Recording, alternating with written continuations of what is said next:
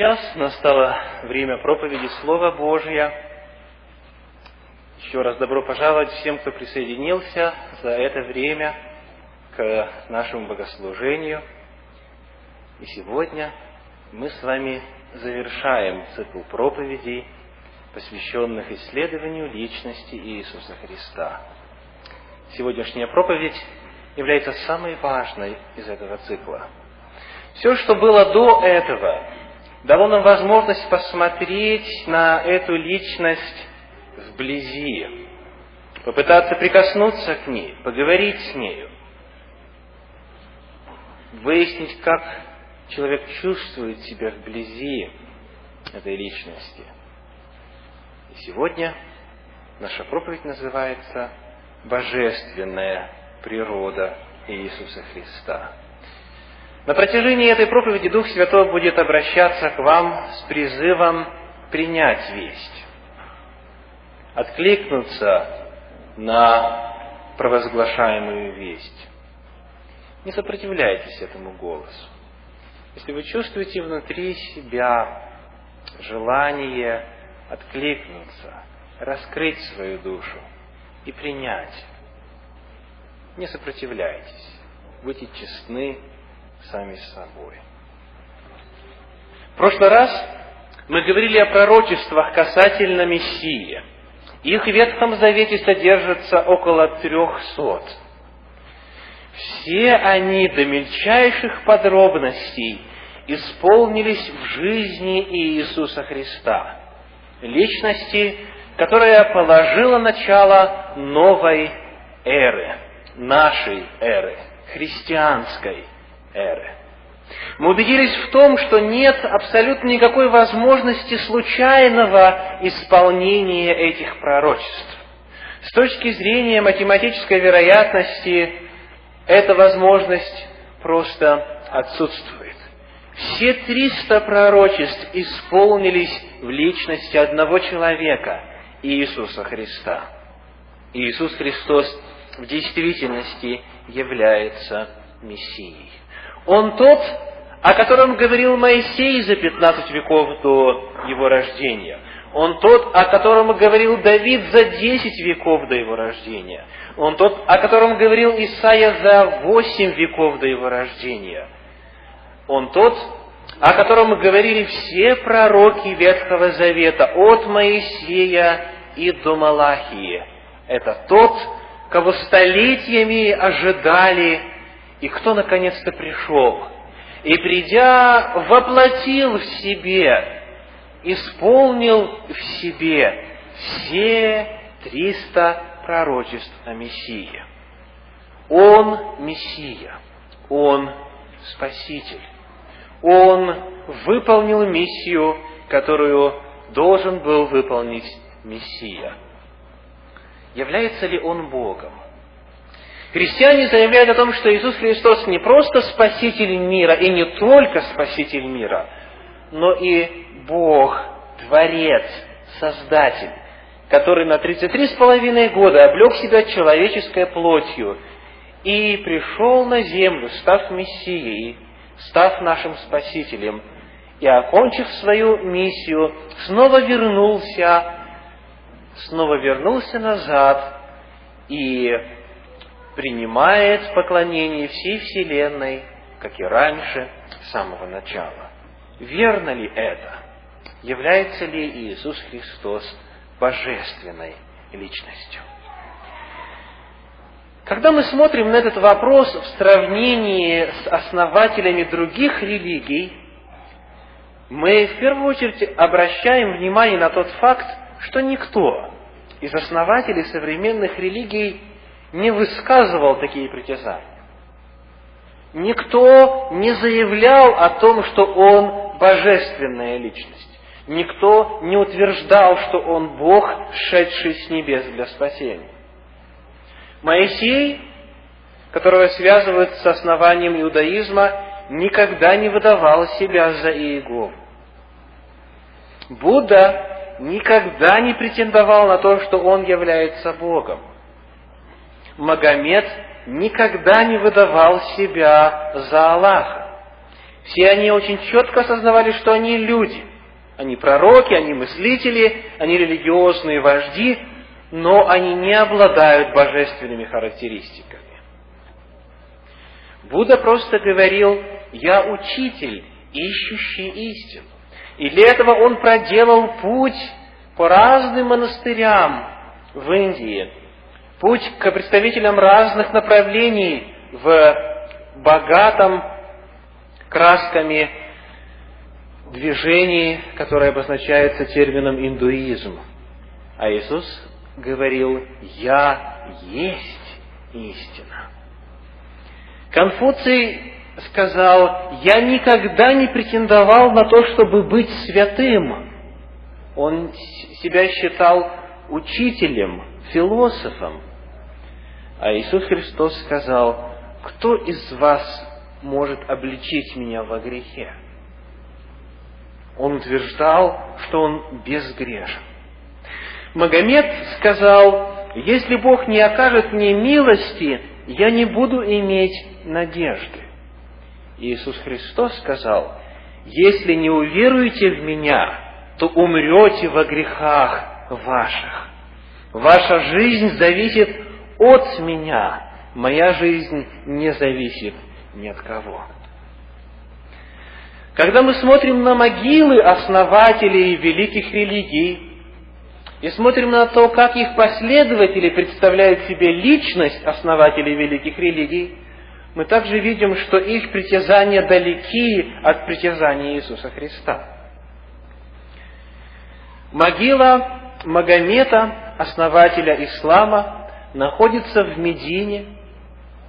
Ее сегодня можно посетить, побывать, и сотни тысяч паломников осуществляют паломничество в Медину для того, чтобы поклониться у могилы Магомета. Никто никогда не заявлял, что Магомед жив, что он воскрес. Будда также мертв. Никто из его последователей никогда не заявлял, что Будда воскрес. Части его тела, в том числе зубы и волосы, находятся в разных пагодах, в разных буддийских храмах по всему лицу земли. И этим останкам поклоняются и их наделяют особыми почестями. Но никто никогда не говорил, что Будда воскрес или что Он Бог. На экране вы видите могилу Конфуция с левой стороны.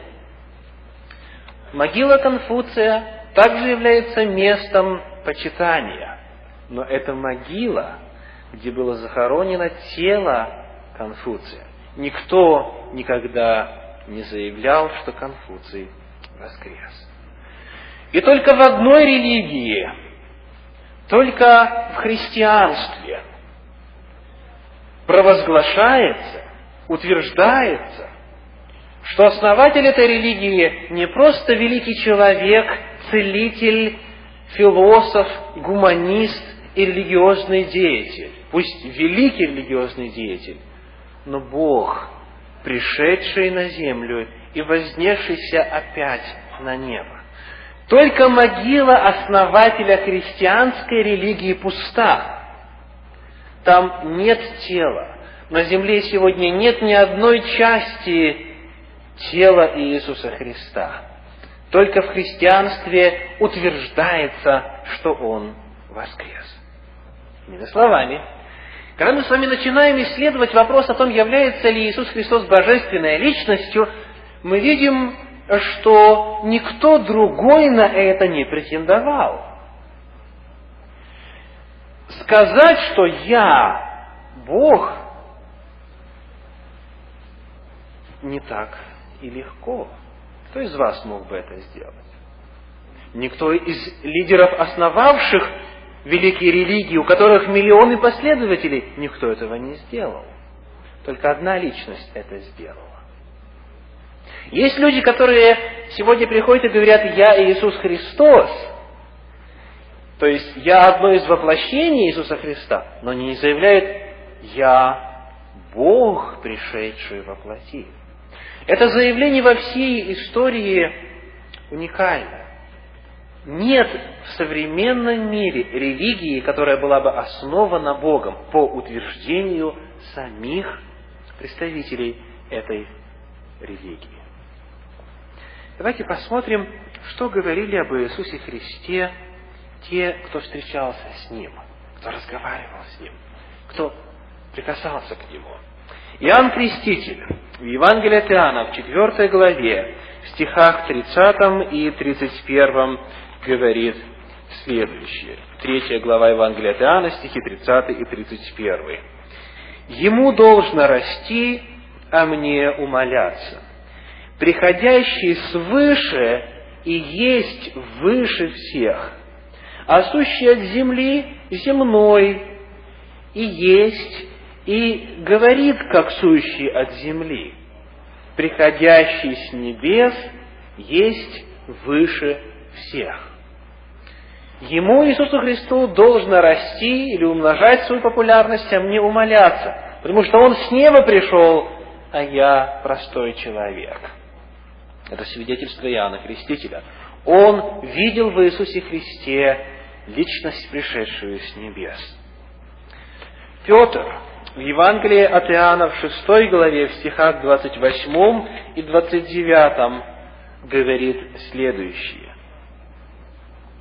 Шестая глава, стихи 68 и 69. Не 28, а 68 и 69. Симон Петр сказал ему, Господи, кому нам идти? Ты имеешь глаголы вечной жизни. И мы уверовали и познали, что Ты Христос, Сын Бога Живого. Мы уверовали и познали, испытали. Фома, тот, который вначале сомневался, что Иисус Христос в действительности воскрес, когда увидел Его лично, когда вложил персты свои в раны Иисуса Христа после Его воскресения, в 20 главе Евангелия от Иоанна, в 28 стихе говорит, Хама сказал ему в ответ, «Господь мой и Бог мой». Даже противники Иисуса Христа очень ясно осознавали, что Иисус Христос претендует на божественность. В пятой главе Евангелия от Иоанна, в 18 стихе мы читаем следующее. «И еще более искали убить его иудеи за то, что он отцом своим называл Бога, делая себя равным Богу».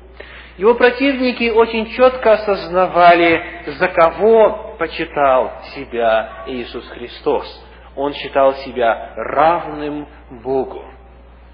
Когда Христос использовал силу для того, чтобы изгонять бесов и демонов, они свидетельствовали о том, что Он Сын Божий.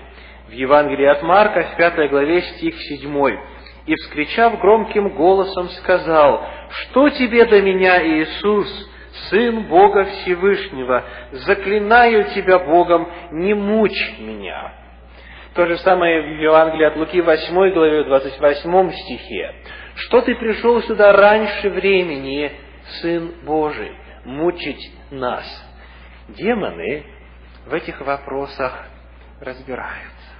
Они некогда были рядом с Богом, они еще до восстания во время Люцифера поклонялись Сыну Божию. Они-то точно знают, кто перед ними стоит. Они, отступившие от Бога и жившие некогда вблизи Его, знали, кто сейчас пришел для того, чтобы освобождать от их демонического влияния людей, страждущих и нуждающихся в спасении. Когда мы смотрим на то, что говорили об Иисусе Христе, мы видим, что люди, знавшие Его близко, те, кто в действительности мог об этом судить, заявляли о том, что Он не просто человек, а Сын Божий, сшедший с небес. И его противники осознавали тот факт И за это-то как раз и преследовали его, что он почитал себя равным Богу. Мы могли бы продолжить этот список. Продолжить список великих людей этого мира, которые со времени первого века и до нашего времени знали, понимали и провозглашали, что Иисус Христос есть Сын Божий, Бог, пришедший на землю, облегшийся человеческой плотью, чтобы спасти людей. Среди них были те люди, которые раньше не были последователями Иисуса Христа, которые были часто атеистами, агностиками, но проведя тщательные исследования и сделав шаг веры, помолившись однажды этой личности, они навсегда стали сторонниками христианства. И этот список вмещает в себе миллиарды, миллиарды людей. Что же сам Иисус Христос говорил о себе? Это важно, потому что нам интересно посмотреть, что этот великий учитель, непревзойденный проповедник, великий целитель, удивительно высоконравственная личность, что этот человек сам говорил о себе – в Евангелии от Иоанна в 9 главе в 15 стихе Христос сказал, «Я есть свет миру, я несу свет». В шестой главе Евангелия от Иоанна в 35 стихе он говорит, «Я есть хлеб жизни». Отцы ваши ели манну в пустыне и умерли, а всякий, кто верует в меня, будет жить вовек. Представляете, какого масштаба эти заявления? Они абсолютного плана. Они являются заявлениями, которые мог только Бог сделать о себе. В 14 главе, в 6 стихе он говорит, «Я есть путь и истина и жизнь, и спасение невозможно помимо Меня». В 11 главе этого Евангелия, в 25 стихе, он говорит, «Я есть воскресение и жизнь. Верующий в Меня, если и умрет, оживет». Только Бог может давать жизнь. И Иисус Христос присваивал себе эту силу и эту власть. В шестой главе, в 38 стихе Евангелия от Иоанна, он утверждал следующее. «Я сошел с небес», он говорил. В Евангелии от Иоанна 8 главе, в стихах 58 и 59 Иисус Христос говорил, «Прежде нежели был Авраам, я есть». Вот слушайте эту фразу. Скажите, а какая ошибка с точки зрения согласования времен находится в этом предложении? Вот, например, если я хочу сказать, что прежде, нежели родился Марк, мой сын, я уже существовал, я в каком времени должен использовать глагол, относящийся к моему существованию? Прошедшее время, правда? Прежде чем родился Марк, я уже жил. Двадцать с чем-то лет. Да? А Христос говорит, прежде, нежели был Авраам, я есть. Дело в том, что это слово является переводом еврейского слова Яхве, сущий. Тот, кто был, тот, кто есть, и тот, кто будет. Постоянно существующий. Если вы открываете Ветхий Завет, третью главу книги Исход, 14 стих, где Бог говорит Моисею, «Я есть сущий Иегова», то есть вечный, постоянно существующий, неизменный. Исход 3 глава 14 стих, то вы обнаруживаете там как раз этот термин. Когда Ветхий Завет был переведен на греческий язык, то там использовалась фраза «эго эйми» – «я есть». И Христос эти же самые слова использует по отношению к себе. «Я есть, я тот, кто всегда существую». И следующий 59 стих показывает, что те, кто его слушал, правильно его поняли. 59 стих 8 главы Евангелия от Иоанна говорит вот что. когда взяли каменья, чтобы бросить на него. Но Иисус скрылся и вышел из храма, прошел посреди их и пошел далее. Что же такую бурную реакцию вызвало у руководителей религиозных вождей народа того времени? Они поняли, что он сказал. Они поняли, что он назвал себя «Я есть» или «Сущий» или Иегова. И они расценили это как богохульство, и поэтому сразу схватили камни, чтобы побить его, но его время еще не пришло.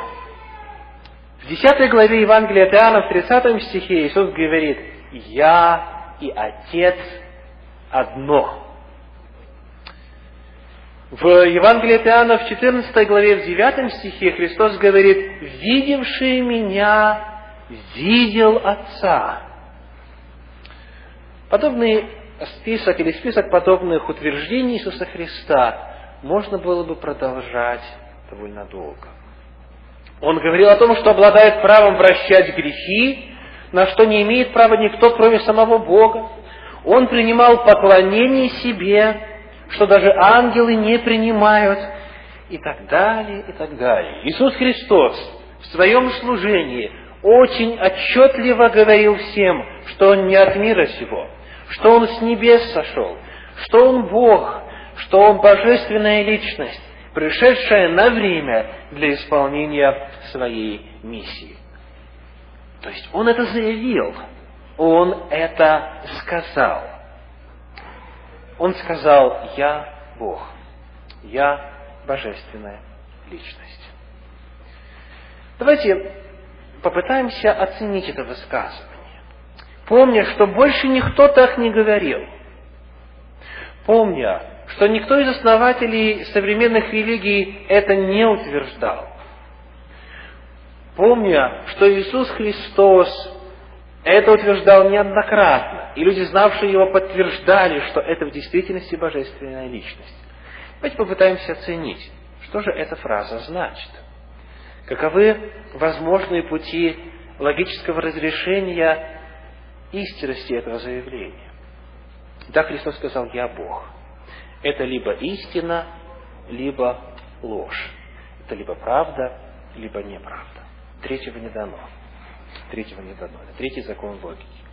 Либо я Бог, либо я не Бог. Итак, это либо истина, либо ложь. Давайте посмотрим, что получается во втором случае. Если эта фраза является ложью, не отражает истину. Мы идем дальше. Мы задаем вопрос, знал ли Иисус Христос, что это ложь? Когда он неоднократно утверждал свое божественное происхождение, знал ли о том, что это на самом деле неправда? Знал ли он об этом?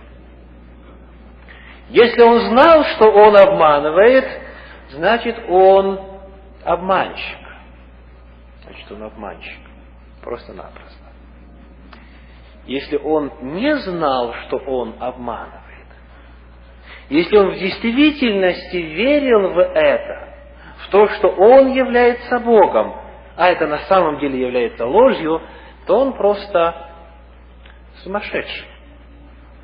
Вот есть люди, которые считают, что, что я, говорит, Наполеон, такие в, в сумасшедших домах, их много. Кто-то говорит, я Ленин, кто-то а, говорит, там, что он не Ром и так далее. И так далее. Да? Люди все что угодно могут сказать. Если мы делаем скидку на то, что они сумасшедшие, что к этому просто серьезно нельзя относиться. Если фраза «я Бог», «я божественная личность» является ложью, Христос либо знал, что он обманывает, и тогда он обманщик, либо не знал, что обманывает, искренне в это верил, но тогда у него что-то не в порядке с головой. Если же это истина, то тогда он на самом деле Бог. Давайте попытаемся оценить, что из этих э, трех возможных вариантов ближе всего к истине и логичнее всего. Давайте начнем с теории о том, что он сумасшедший. Вот после всего того, что мы узнали об Иисусе Христе, в течение всего этого цикла проповеди, кто-нибудь из вас может согласиться с тем, что он сумасшедший? Когда вы читаете то, что он говорил, то, что он делал, как он себя вел, как он учил, какое влияние он оставил после себя. Идея о том, что он сумасшедший, не выдерживает абсолютно никакой критики. Это здоровый, осознающий себя в полном сознании человек. Эта идея отпадает. Мог ли он быть обманщиком? Вновь опять из всего того, что мы знаем о нем, из всего того, с чем ассоциируется имя Иисуса Христа. Кто-нибудь из находящихся в зале может ли сказать, что он обманывал, то есть знал, что он не Бог, а десятки раз об этом говорил? Даже атеисты признают удивительную нравственность в словах Иисуса Христа, в Его делах, в Его учении и в Нем самом как личности. В более высоконравственного учителя не было никогда на земле. Это личность, которая за свои убеждения пошла на смерть, на тяжелые муки. Ему предлагали поступиться, немножечко, немножечко отступить от своих убеждений. Нет, он был принципиальный. Он пошел на смерть. За что? За свой обман? Вы бы пошли на смерть за то, что выдумали когда-то, всю жизнь распространяли, а потом вам говорят, ну, вот если это на самом деле правда, давай, мы тебя на электрический стул посадим, раз это правда, умри за это дело. Всякий бы человек сказал, да ладно, я пошутил. Что, это так, так просто сказал, не знаю, хотелось быть значительным и так далее. Он пошел на смерть за то, что был Богом. Это было главное обвинение. Вернее, обвинения были другим, они были ложными, но главная причина была в том, что он выдавал себя за Бога. И иудеи на этом суде в Синедриоре «Заклинаю тебя именем Бога Живого», сказали ему. «Ты ли Сын Божий?» За это Христос пошел на смерть. Он не был обманщиком. Он не был обманщиком. Обман и Иисус Христос, ложь и Иисус Христос – это понятия, которые несовместимы. Ни в разуме атеиста, ни в разуме мусульманина, ни в разуме христианина. Эта личность к лжи не имела никакого отношения. Остается третий вариант. Если мы помним всегда о масштабности этой личности – об огромном влиянии, которое эта личность оказала на мир, о нравственности и всем этом, что говорили мы до сих пор, то мы остаемся с третьим вариантом. Иисус Христос в действительности был тем, за кого себя выдавал. В нем не только исполнились пророчества о Мессии, в нем исполнились пророчества о том, что Бог придет на землю и освободит людей от греха.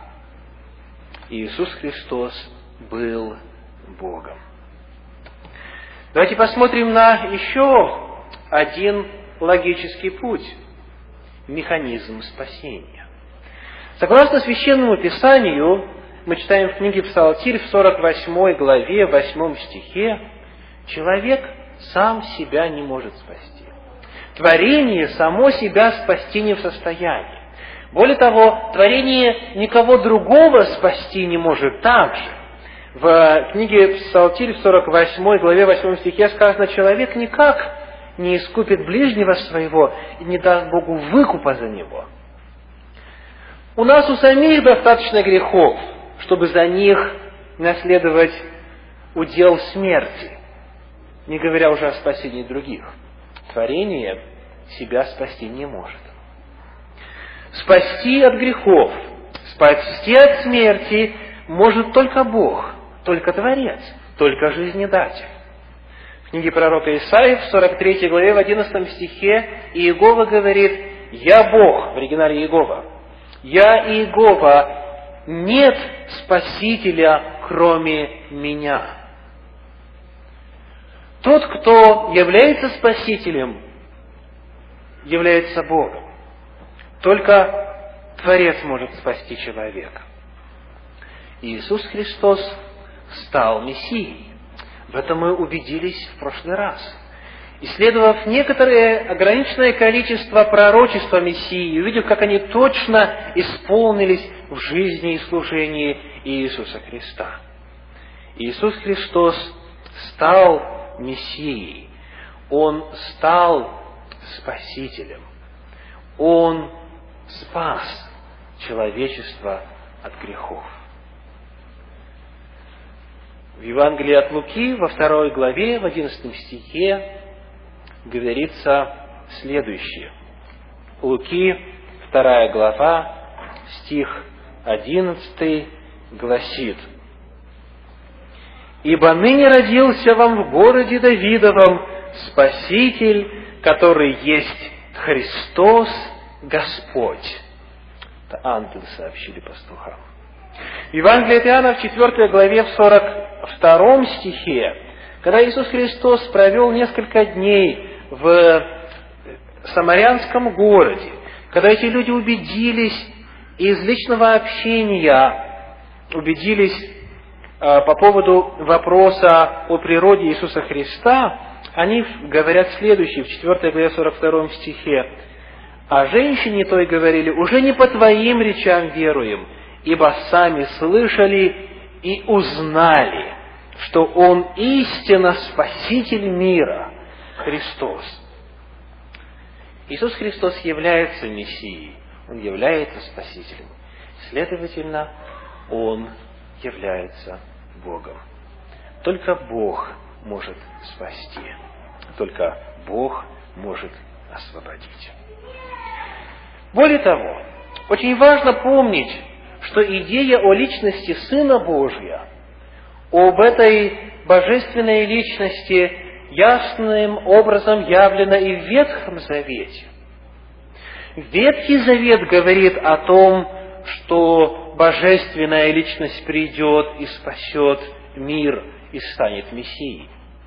Стих, к которому мы уже неоднократно обращались в этом цикле проповедей, книга пророка Михея, 5 глава, стихи 2 и 3, говорит о рождении Мессии следующими словами. «И ты, Вифлеем, из тебя произойдет мне тот, кто будет владыкой Израиля, и кого происхождение, что дальше? Которого происхождение из начала, одни вечных. Посему он оставит их, доколе не родит, имеющий родить. И вы помните, что руководители народа того времени, они использовали этот стих именно для определения Мессии. Еще до того, как Иисус Христос начал свое служение, еще только когда Ирод узнал, что царь иудейский родился, он пригласил книжников и фарисеев и сказал, где это должно произойти? И они процитировали ему книгу пророка Михея и говорят, Мессия – это тот, кого происхождение изначало, одни вечных. Он придет и родится на земле. В книге «Бытие» в первой главе в первых строчках Библии Ветхого Завета, когда описывается сотворение всего, в том числе и человека, о действиях Творца говорится во множественном числе. Книга Бытие, 26 глава, стих, вернее, 1 глава, стихи 26 и 27. «Сотворим человека по образу нашему, по подобию нашему». Причем очень важно, что в оригинале слово «Бог» используется во множественном числе. В древнееврейском есть форма «эль», что означает «божество», и есть форма «элохим», что означает «боги» или «божества». И вот когда вы открываете первую главу Библии, вы находите, что Бог говорит о себе, используя форму множественного числа. Отсюда фраза «сотворим», по образу нашему. То есть фактически, когда вы читаете это дело в оригинале, вы видите следующее. «И сказал Боги, сотворим человека по образу нашему, по подобию нашему, все множественное, и сотворил Элохим, Боги, человека по образу своему, по подобию, по образу Божию сотворил его. Изначально. Вы видите идею единства и вместе с тем наличие нескольких божественных личностей, которые принимают участие в сотворении. То есть идея о личности Сына Божия, который должен прийти, которого происхождение из начала вечных, прийти и стать Мессией, Спасителем, она вытекает из Ветхого Завета и просто подтверждена в Новом, и более ярко раскрыта в Новом, ибо пророчества уже исполнились. В Евангелии от Иоанна, в 17 главе, в 5 стихе, незадолго перед тем, как Иисуса Христа взяли повели на распятие, и когда Он стал жертвой, Он обратился к Богу Отцу со следующими словами. 17 глава, 5 стих. «И ныне прославь меня Ты, Отче, у Тебя самого славою, которую я имел у Тебя прежде бытия мира». Тот, кого происхождение изначало от дней вечных, тот, кто участвовал в сотворении, он говорит, ныне настало время, когда я снова вскоре обрету славу, которой я обладал до сотворения мира. Иными словами, идея личности Сына Божьего в Ветхом Завете ясно и открыто явлена. И эту истину многие современные мыслители, как и огромное количество выдающихся людей прошлого, поняли, исследовали, признали и приняли. И вступили в личные взаимоотношения с этой личностью. Один из них – это один из известнейших писателей нашего столетия, вернее, 20-го столетия, Клайд Льюис. Он родился 29 ноября 1898 года в Ирландии. Лет 16 стал учиться у профессора Кирпатрика, который был атеистом. Он научил Льюиса искусству диалектики. Льюис попытался перенять его удивительную честность ума и логичность. Когда вы читаете его произведения, его рассуждения, вы поражаетесь, насколько ясно, вместе с тем глубоко и точно он анализирует любой вопрос, за который бы не брался. Это выдающийся мыслитель. В 1917 году поступил в Оксфорд, но скоро ушел на фронт во Францию в связи с Первой мировой войной. Вернувшись в университет, он уже не покидал его до 1954 года, преподавая филологические дисциплины. Он настолько хорошо закончил Оксфорд, что его там оставили, и он стал аспирантом, и так далее, и так далее, и стал затем профессором и преподавателем там. Английскую литературу он читал 30 лет, и так хорошо, что многие студенты слушали его по нескольку раз. Первая крупная работа, прославившая его в ученых кругах, называлась «Аллегория любви», написанная в 1936 году. Это было исследование средневековых представлений. Он преподавал также литературу Средневековья, эпохи Возрождения, Просвещения и так далее. В 1954 году он переехал в Кембридж, ему там дали кафедру, он начал преподавать там. В 1955 году стал членом Британской академии наук. То есть это человек, который за свою жизнь написал десятки-десятки книг, пользовавшихся огромной популярностью ввиду основательности подхода и красоте языка. И вот что произошло в жизни этого человека. Как мы уже упомянули, он был атеистом, основательным атеистом, получившим образование у одного из известных атеистов 20-го столетия. И вот, когда он начал изучать литературу, посвященную личности Иисуса Христа. Когда он стал исследовать этот вопрос лично для себя, используя диалектический метод, используя свой стройный научный подход, он в конечном итоге вынужден был прийти к заключению о том, что Иисус Христос в действительности был не просто удивительной личностью, но и Мессией и божественной личностью. Он стал христианином в конечном итоге и написал ряд книг, посвященных и христианской тематике.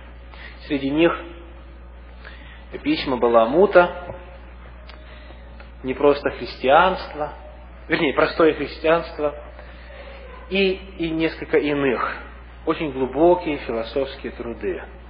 И вот что он писал о личности Иисуса Христа по окончании своего исследования.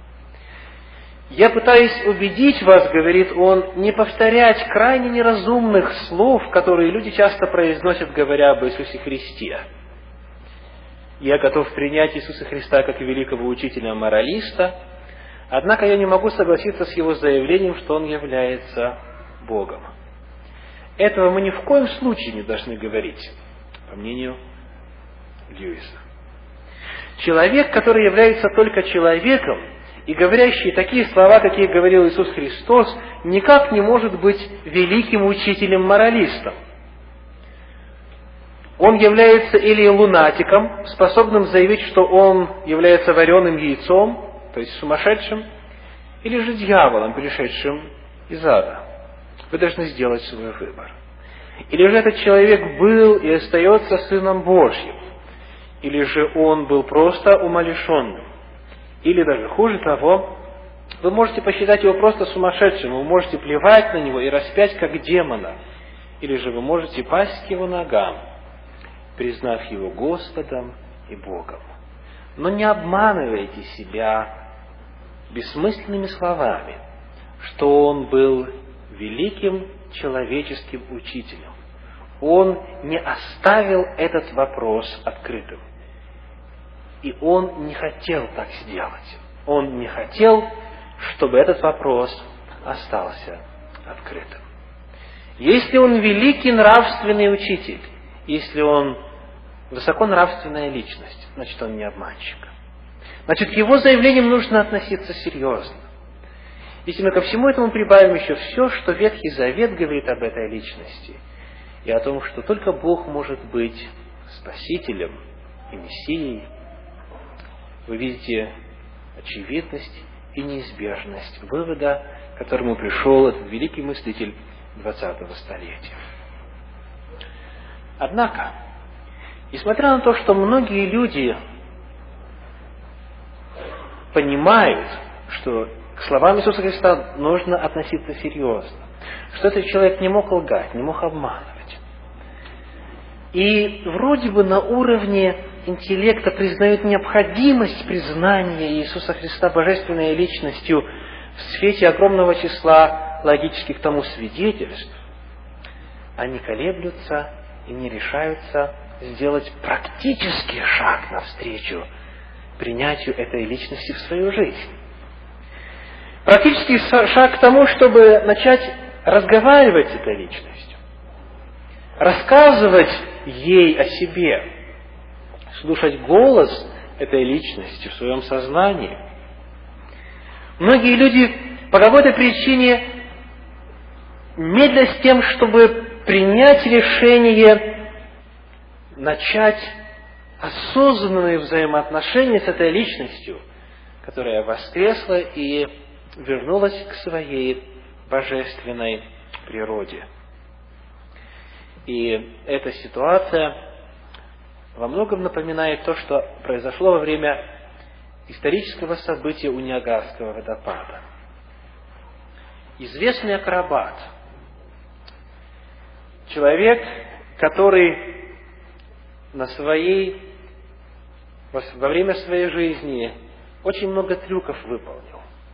Человек по имени Блендон однажды заявил, что может пройти по тросу, натянутому над Ниагарским водопадом.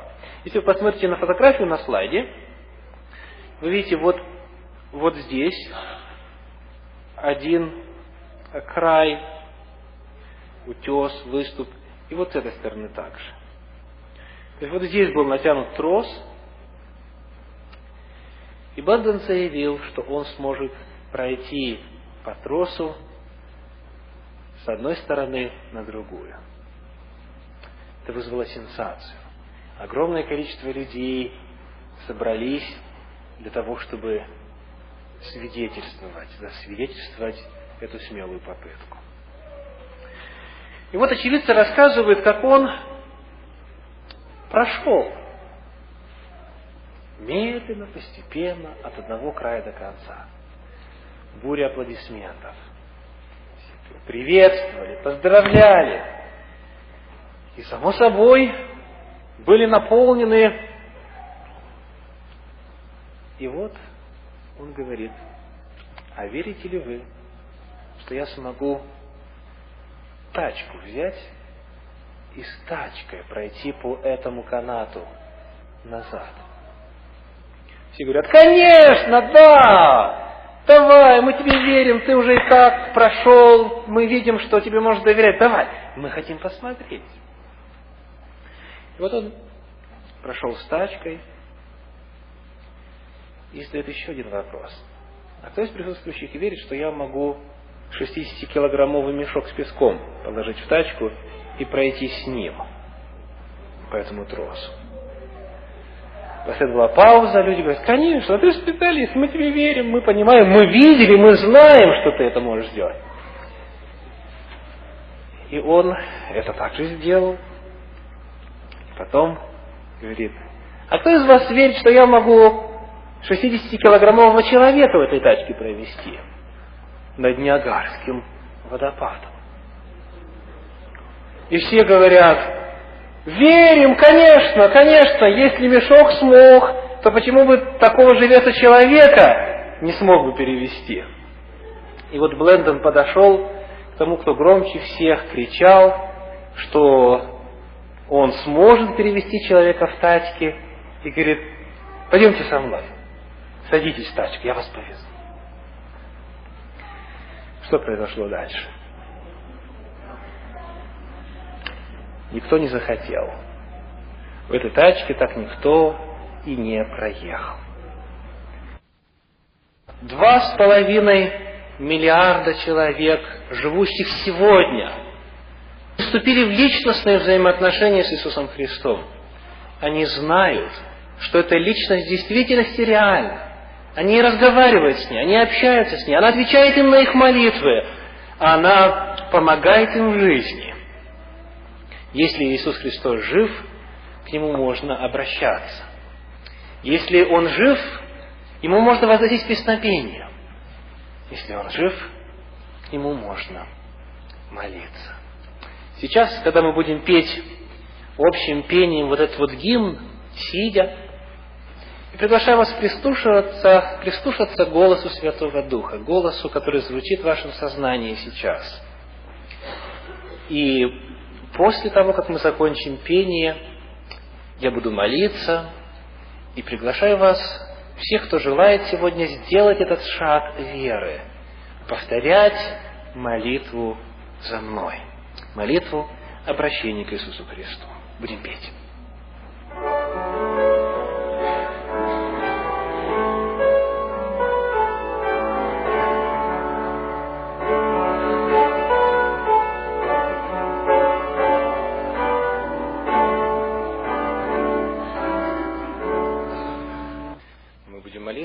Сейчас, и все, кто хотел бы отдать себя в служение Иисусу Христу, я приглашаю вас повторять слова молитвы за мной. Дорогой Иисус, благодарю Тебя за Слово Божье. Благодарю за свидетельство в истории о Тебе – Благодарю за Дух Святой, который побуждает меня принять решение следовать за Тобой. Господи, прошу прости мои грехи. Даруй мне веры принять Тебя как своего Господа и Спасителя. Даруй мне силы следовать Твоим путем. даруй мне возможности быть светом и примером для окружающих меня людей. Я принимаю Тебя как Господа моей жизни и благодарю за милость и спасение. Аминь.